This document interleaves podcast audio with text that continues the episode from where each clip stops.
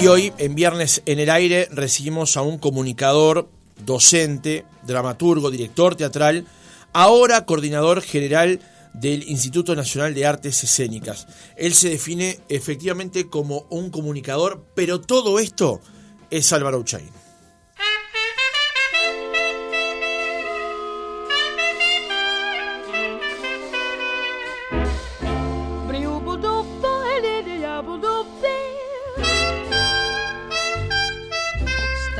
Álvaro, ¿cómo estás? Buen día, gracias por acompañarnos. Qué lindo, gracias, gracias por poner a, a Ella Fitzgerald. ¿Por qué elegiste esta canción?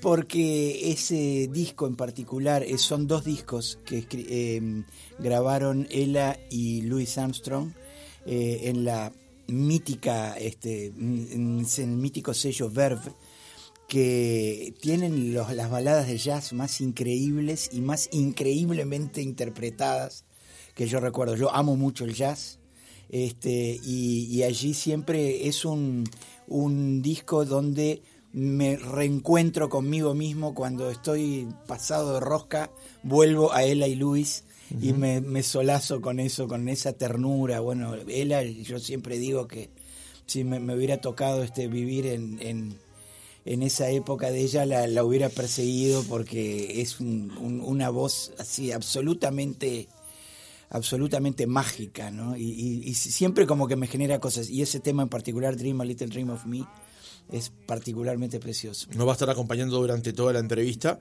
Buenísimo.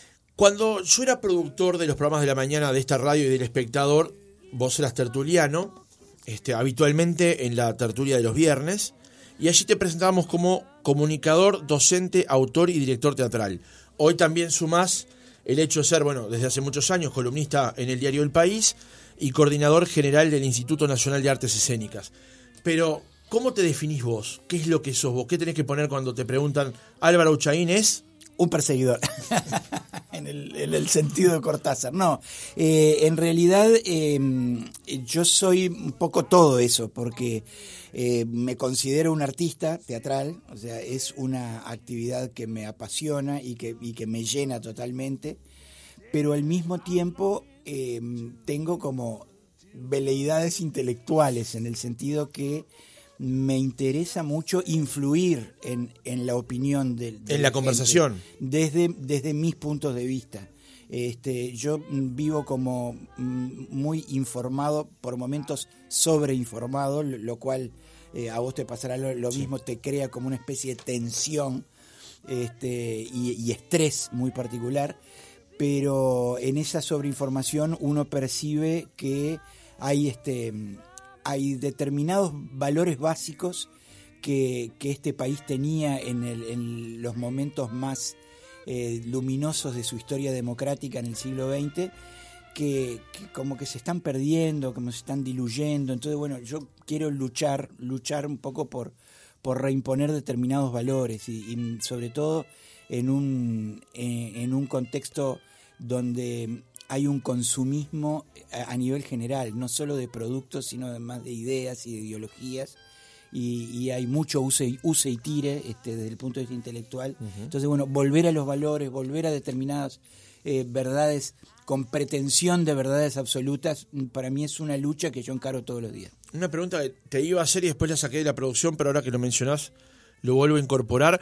¿Vos te considerás un intelectual? Sí, Sí, o sea, eh, eh, puede parecer rimbombante. Sí, y pretencioso también, por eso lo había sacado de, la pregunta. Eh, pero yo entiendo que, que, dentro de mis conocimientos y, y mi amplitud este, de, de, información, de, digamos, y de formación, este, sí considero que soy un intelectual porque incido en el debate de las ideas. Yo incido y quiero incidir, me, lo he propuesto. A mí me pasó algo muy divertido. En determinado momento de mi vida, yo era este era eh, coordinador académico en una universidad y este director teatral y estaba mm, con mi empresa con pequeños clientes haciendo trabajos de comunicación digamos este mm, persona a persona. Y me llaman de Montevideo Portal este y, me dicen Álvaro mira como vos haces publicidad eh, te quería preguntar si te interesaría tener una columna en Montevideo Portal semanal sobre publicidad entonces yo le dije mira ya te digo esto Si es solo sobre publicidad, no me interesa, pero si me das tema libre, me interesa y mucho. Y ahí empecé una historia de mm, columnas semanales que después pasó a partir del 2011 al diario El País y que sigo eh, con mucha intensidad y que realmente ocupa una, una eh, mm, eh, porción muy importante de mi cerebro y de mis preocupaciones por eso, ¿no? Por, por el deseo no solo de influir, sino de debatir, de, decir, bueno, me, encanta eh, que el lector ponga, no estoy de acuerdo contigo por tal razón, y yo polemizar en, en el mismo foro de los lectores, porque eso es lo que nos, nos hace crecer a todos, ¿no? En una entrevista con el portal Delicatessen que lleva adelante Jaime Clara y, su esposa Alba Soeiras, dijiste, soy experto en arruinar mis propios momentos de felicidad. ¿Cómo se logra eso? Ah, Arruinar los propios momentos de felicidad. no, es muy, muy lindo eso. Eso tal vez esté influido por el momento que yo estaba viviendo, porque como soy sumamente subjetivo en todo, en toda mi vida, este, estaba viviendo un, momento de, cambios a nivel personal y efectivo que fueron muy duros y entonces este estuvo muy lindo una enseñanza que me dio uno de mis hijos porque cómo enseñan los hijos, qué impresionante, ¿no? Eh, mi hijo mayor, Federico, eh, cuando yo le contaba mis problemas este, personales, me decía, este, sos, sos el rey del auto boicot. Era la primera vez que escuchaba esa expresión, que ahora creo que es más, más usual escuchar el auto boicot.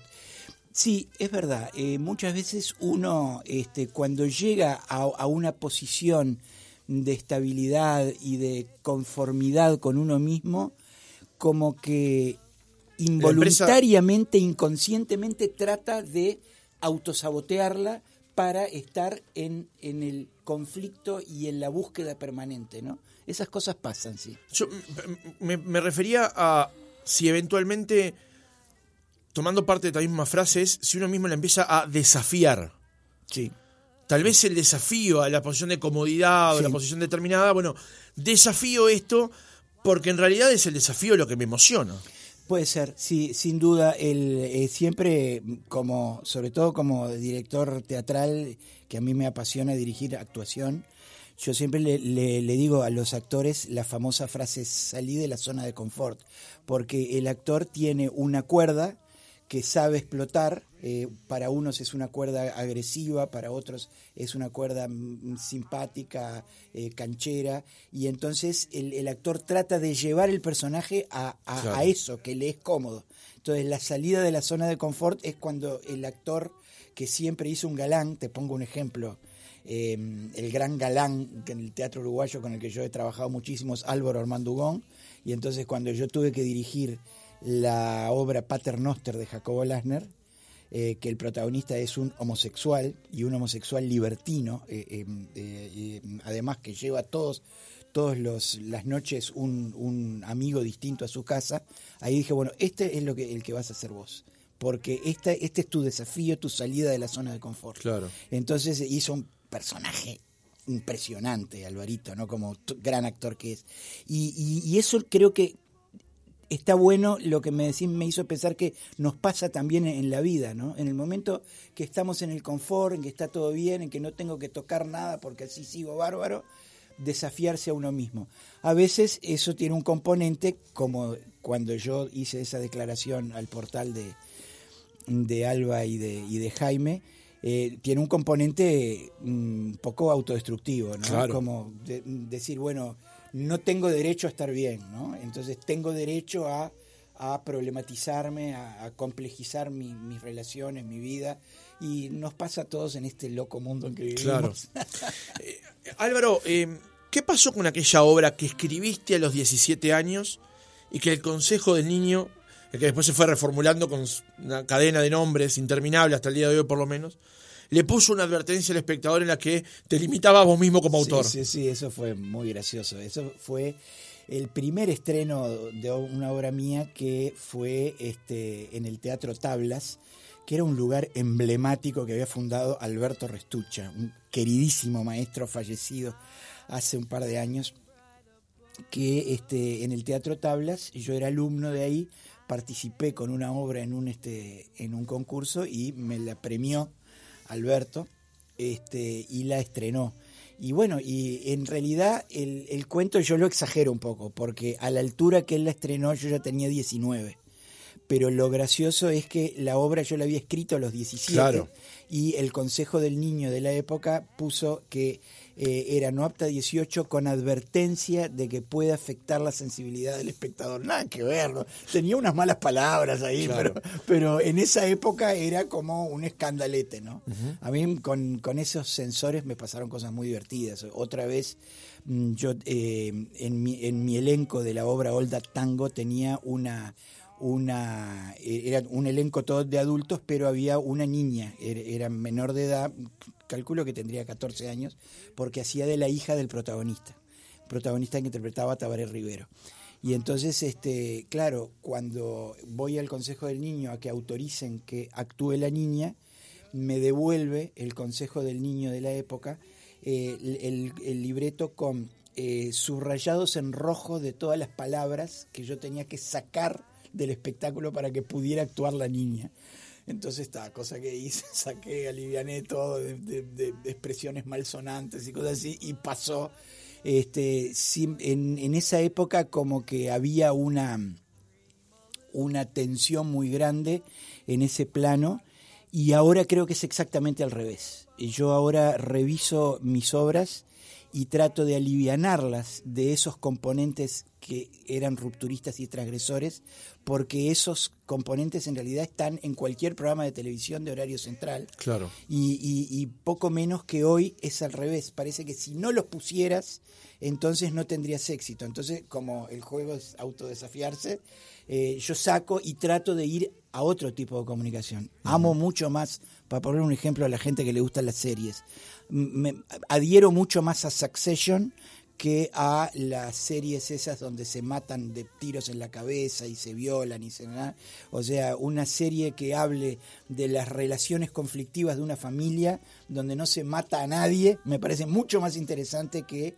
las bobadas violentas y violentistas que se ven todo el tiempo en las series ¿no? Además, esa serie en particular, la que yo me estoy dando intravenoso, Ah. porque estoy tratando de llegar al cierre que fue. Eh, que yo, llegué hace dos días y Claro. Tiene el, el- el componente también de que los giros que se dan permanentemente a la historia, que siempre orbita sobre los mismos personajes, digamos, porque es eh, Logan Roy y sus hijos, pero Exacto.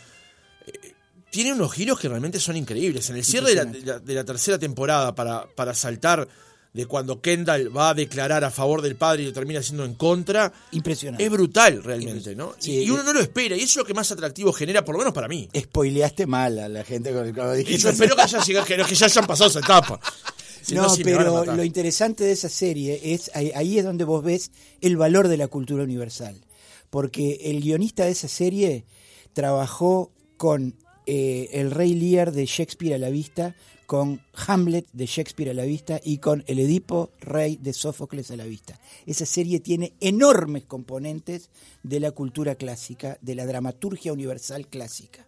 Entonces vos decís, qué maravilloso, ¿no? Que podamos volver a, esa, a esos valores que son inmanentes de la cultura universal, en lugar de seguir dando vueltas en las pequeñas historias de las infidelidades y las cositas y el asesinato y el robo y la estafa que caracteriza el Hollywood pasteurizado de estos tiempos, ¿no?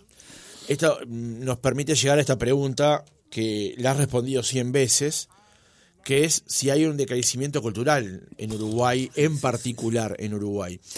Y ya te ayudo en la respuesta porque vos has sido un, un ferviente eh, combatiente de los contenidos con el sello de Reality Nelly, por ejemplo. Sí, sí, yo creo que ahí hemos vivido un proceso de deterioro este, que tiene múltiples causas, ¿no? Tiene múltiples causas.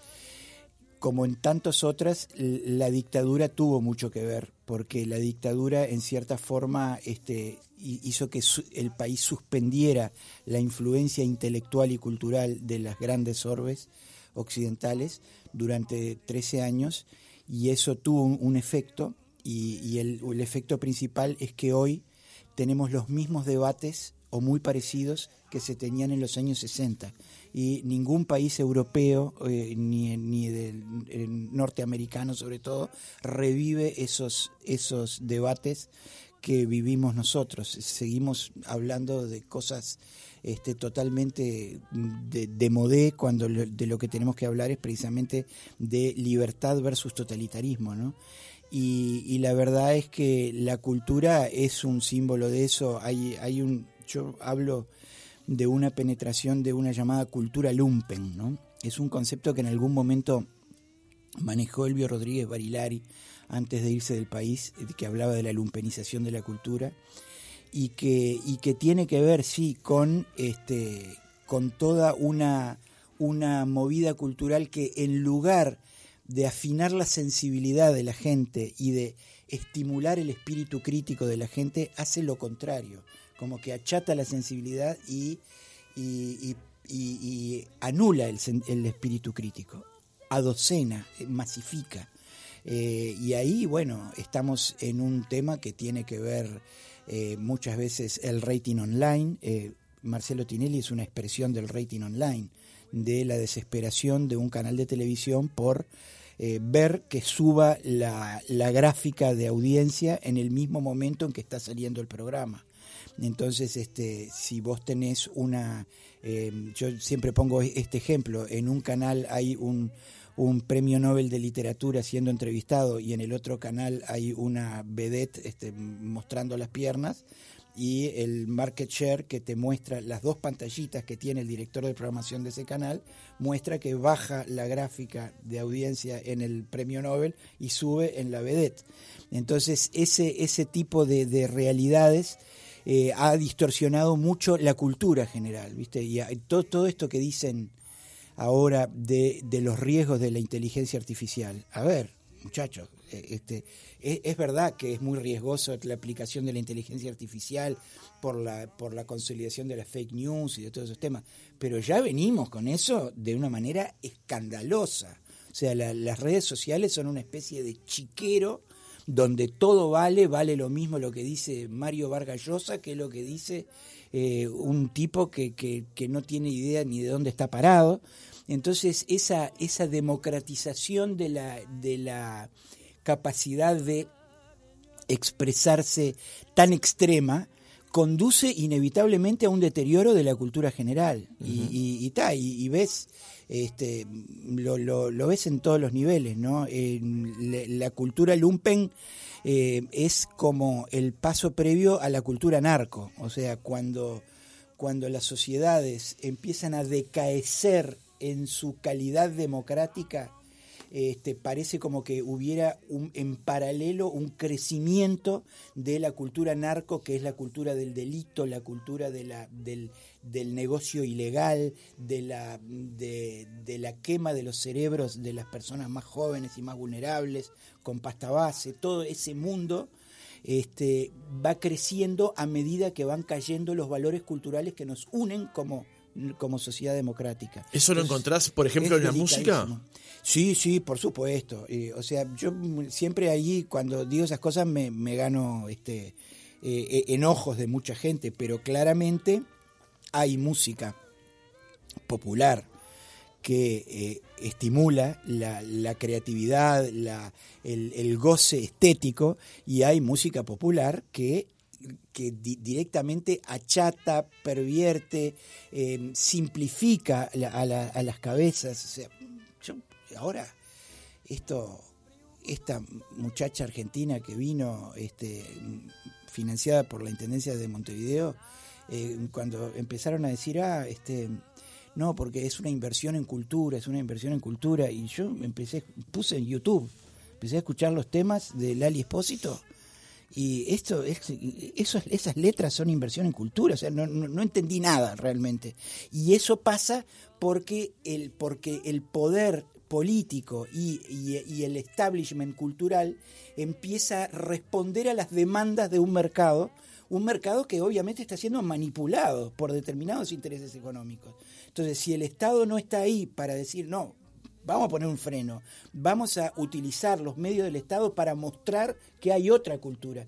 No es censurar nada, pero sino es mostrar que hay otra cultura. Este, pagarle a, a eh, Rubén Rada, No Te Va a Gustar, y a, y a, este, el Cuarteto de Nos. en lugar de este, las letras chotas, simplificadoras, groseras, em, baladíes, ¿verdad?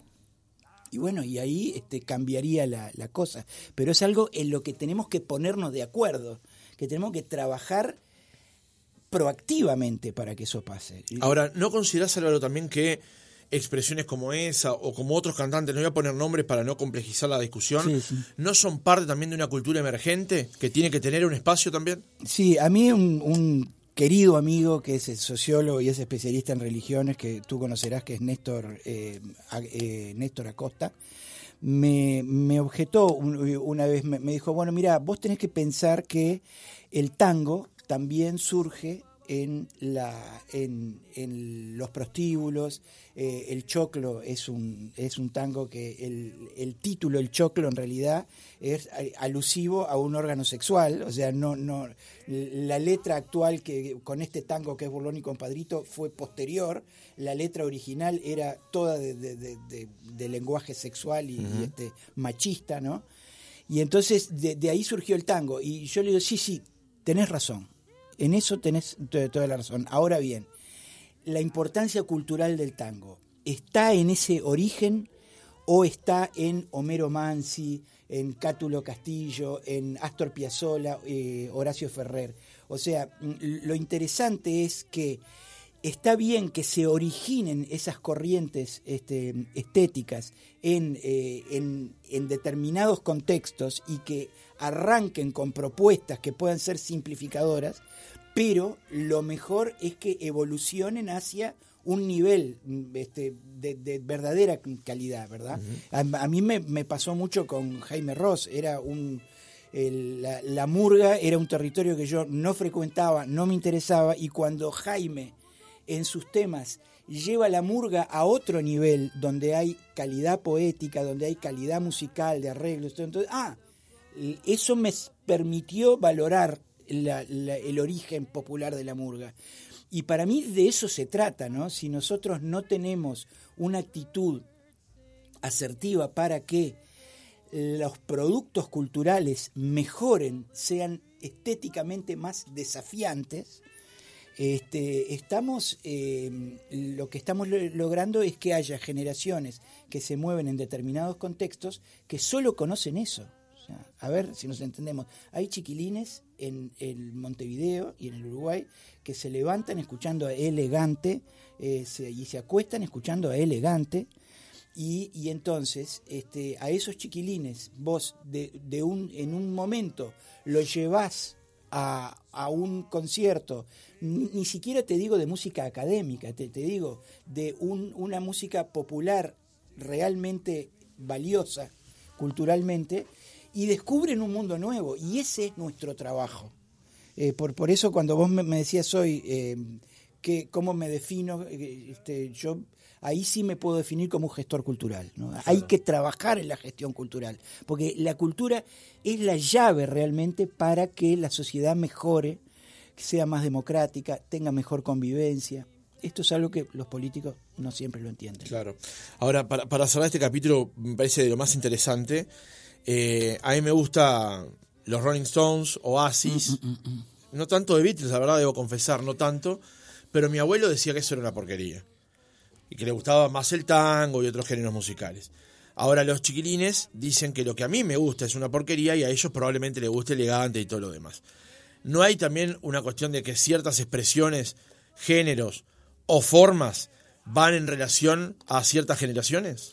Puede ser, puede ser, eh, también puede ser que uno desde su edad y desde su contexto cultural no sepa apreciar determinadas cosas que después el tiempo demuestra que se instalan porque tienen valores. Todo eso yo lo, admito que, puede ocurrir. Lo que sí es cierto es que hay una cultura eh, regresiva en lo que tiene que ver con la convivencia, hay una, una cultura, por ejemplo, que este, sataniza al policía y que, y que elogia al consumo de, sustancias, este, que incluso que, que manifiesta eh, prejuicios sexistas, ¿no? machistas, este, eh, me, acuerdo cuando yo era joven, eh, Laura se te ve la tanga, por, por ejemplo, aquello, todo ese mundo con, en el que crecimos y que nos acostumbramos, realmente, aunque no lo queramos aceptar, modela las cabezas de las nuevas generaciones, las, las simplifica. Entonces, mm, está bien, vos, vos me decís, eh, hay que dejarse desafiar por las nuevas corrientes estéticas. Bien, ojalá en ese desafío tengamos que mejoran y que se problematizan, se complejizan para que la gente no caiga en el opuesto que es perder referentes. Perder cuando, justamente cuando vemos esa serie, volvemos a encontrarnos con el Rey Lear. ¿Por qué? Porque retomamos con valores realmente valiosos desde el punto de vista cultural y artístico. Claro. Como en toda entrevista, claro, me toca ser de abogado del diablo. este, En muchas cosas yo puedo estar de acuerdo eventualmente contigo, pero tengo que justamente eh, confrontar desde ese punto de vista. Eh, hay una palabra que yo empecé a usar con mucha frecuencia, que te la escuché a vos y que, bueno, obviamente es de dominio público, pero me parece que le has dado como un contexto a eso que es la palabra terraja. ¿A qué cosas vos considerás terraja? No, este, a ver, eh, probablemente sobre esa palabra tengamos muchas interpretaciones, muchas excepciones. ¿no? Es una palabra que en realidad eh, mm, tiene un componente un poco clasista, la, la, palabra terraja, ¿no? O sea, yo si, la verdad que si la he usado, la he usado en un momento de como cuando uno dice un improperio, cuando se pega con la pata de la cama en el, en el dedito del pie. Pero este no pero lo que pasa es que hay cosas claro, claro. Lo que pasa es que una cosa es hablar de la gente claro. y otra cosa es hablar de un programa de una canción de un episodio que creo que es distinto. Yo qué sé a, ver eh, Terraja para mí es lo que vi hace dos días en una pantalla de, de un canal argentino que creo que es América que había eh, cuatro periodistas polemizando con cara muy sesudas sobre una estatua que le hicieron a un director técnico de fútbol argentino que le habían puesto eh, los testículos prominentes. Entonces la discusión era si había que limarle o no limarle el bulto a Marcelo. Entonces ahí es donde vos ves, bueno, si un canal de televisión ocupa todo ese tiempo en esa polémica, es solo por una razón, por la, rayita de la audiencia que sube, que sube, que sube, porque, porque hay gente a la que le encanta y que se prende con eso y estimula con su adhesión eso. Entonces, ese es un círculo terraja que no tienen la culpa ni los productores periodísticos ni los periodistas que hacen ese circo, sino que este, tiene la culpa la audiencia que lo premia, pero al mismo tiempo se genera un círculo vicioso en que hace que más canales pongan esa pavada, más gente le guste esa pavada. Entonces ahí es donde, donde repito, eh, eh, por eso, el componente clasista que tiene la palabra terraja, eh, discrepo y abomino de él y me arrepiento de usarlo pero lo cierto es que, por otro lado, tiene que haber una responsabilidad en los estados y en los comunicadores de elevar el nivel, de, de intelectualizar un poco más el debate para no caer en esas tonterías absolutamente pueriles que lo que hacen, eh, más que eh, aportarle a la gente, la taran, la la este, llevan a, a, un nivel como animal, me explico. Este, no, eh, no, en, una palabra, no este, no eh, estigmatizar eh, ninguna propuesta, pero tampoco tener una neutralidad como que acá no pasa nada. Este, y sobre todo no censurar, porque nada debe censurarse en una sociedad libre, pero sí dar ejemplos. El Estado no está para, para traer a una cantante que dice comprame un brillito, Coco, comprame un brillito. El Estado está para realmente promover eh, valores que contrapesen la tontería que, premian los mercados. Álvaro Uchaín, como decíamos, es comunicador, docente, autor, director teatral y fue responsable de un ciclo, de varios ciclos en televisión, pero de uno que en particular a mí me gustaba mucho y que además juntaba grandes personajes. Ricardo Espalter, Luis Sorpi y a nuestro querido amigo Daniel Bianchi. No, no, que es, es la Junta del Cardán, me parece. Sosa, por favor, Sosa. Me parece que es la Junta del Cardán o, Discúlpeme, o Sosa. el árbol de leva, no sé bien qué de Estamos al aire, Sosa, por Oh, favor. perdone. Por favor, No Sosa. mandaba el sillón, no mandaba el sillón. Uy, perdón, sí, buenas noches. Perdón, señor Speaker, perdón, señor Speaker. Sí, ¿de qué estábamos? Estábamos intentando comenzar nuestro espacio, Sosa. Bueno, bueno, sí, sí, sí, sí, sí, sí, sí, pero no veo, bueno, sí, sí, sí, sí, ahí está, ahora sí veo bien, ahora sí, muy bien, muy bien, muy bien. Muy bien. Disculpe, señor Speaker, yo también soy un mortal uruguayo y dejo todo para último momento. Lo atrapé, Sosa, en una flagrante contradicción. Mire, por un lado usted despliega una fulgurante sapiencia y por otro lado no escapa al temperamento esencial, a nuestra idiosincrasia, dejar todo para último minuto. Yo sé lo que dijo. Sosa, por favor, Ya, vos, estás media hora diciendo cosas, no te entiendo nada, hermano. estamos ante Pero cámara, anda, Sosa, por favor. decime como, decime sencillo, ¿qué querés saber? Yo te respondo. Le quise decir, Sosa, fulgurante no sé qué de la sapiencia de, de Ferino Baja, ¿qué me estás es diciendo? muy...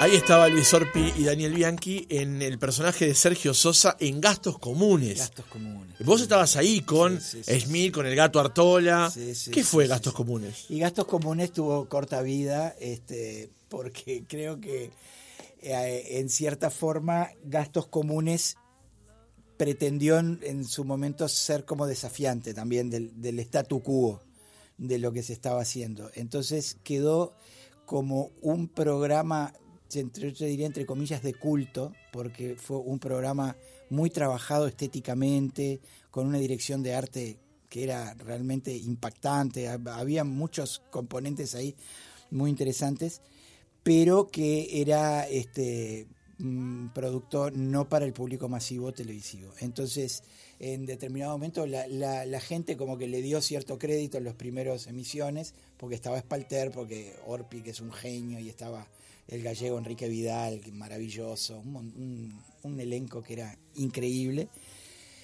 Pero después, cuando el humor siguió en ese nivel absurdo, ¿verdad? Con mucho de ionesco, con mucho de, de- de- de- de determinadas corrientes un poquito intelectuales del humor, este, la gente se empezó a desenganchar, a desenganchar y terminamos con un mal rating y el canal nos dijo, muchachos, el rating es el que paga todo esto, así que este, hubo que cortarlo. Tuve otro, otro eh, intento sin Orpi, pero con unos cuantos más, con Fernando Schmidt también, y con Carlitos Tanco, con Darwin Desbocati, que se llamó El Punto G, El Punto en, G, Canal 4, en Canal 4. Y también lo mismo, tuvo corta vida, claro. Era, eh, demorábamos mucho en, en hacerlo porque trabajamos la estética muchísimo y ensayábamos muchísimo. Yo me acuerdo que esas épocas me dedicaba solo a eso, tenía que dejar todo, fue, fue una locura.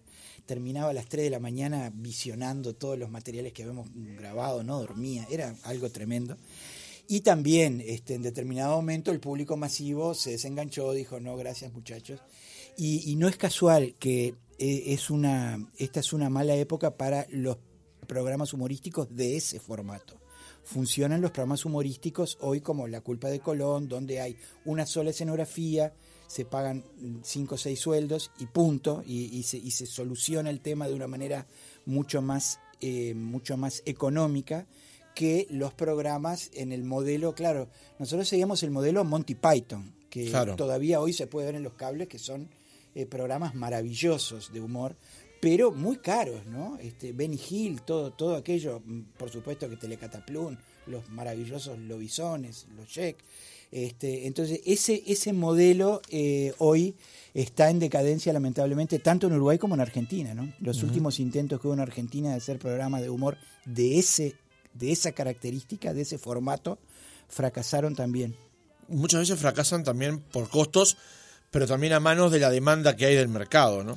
Sí, sin duda. Este, a mí, con, especialmente con gastos comunes, yo recuerdo muy bien que me pasó que en determinado momento empezaron a, a venir como planteos de, de- de parte de al- algunos integrantes del equipo de que había que sexualizar más el, tema, entonces las actrices, eh, un- una actriz maravillosa como Marianita Trujillo, que nos dejó increíblemente muy, muy tempranamente, eh, eh, Marianita Trujillo, Virginia Ramos, este, terminaban como bueno con, con este minifalda, con escote y no sé qué, y entonces yo no soy un comesanto, por supuesto, pero en determinado momento me empecé a sentir mal, porque yo, estaba- yo no es esto lo que me interesa hacer tampoco, mostrar mujeres sueltas de ropa para atraer determinado público, mirón, no sé qué, que era, era tal cual la época Tinelli, el, espejo que mostraba Tinelli, películas pornográficas a través de un espejo,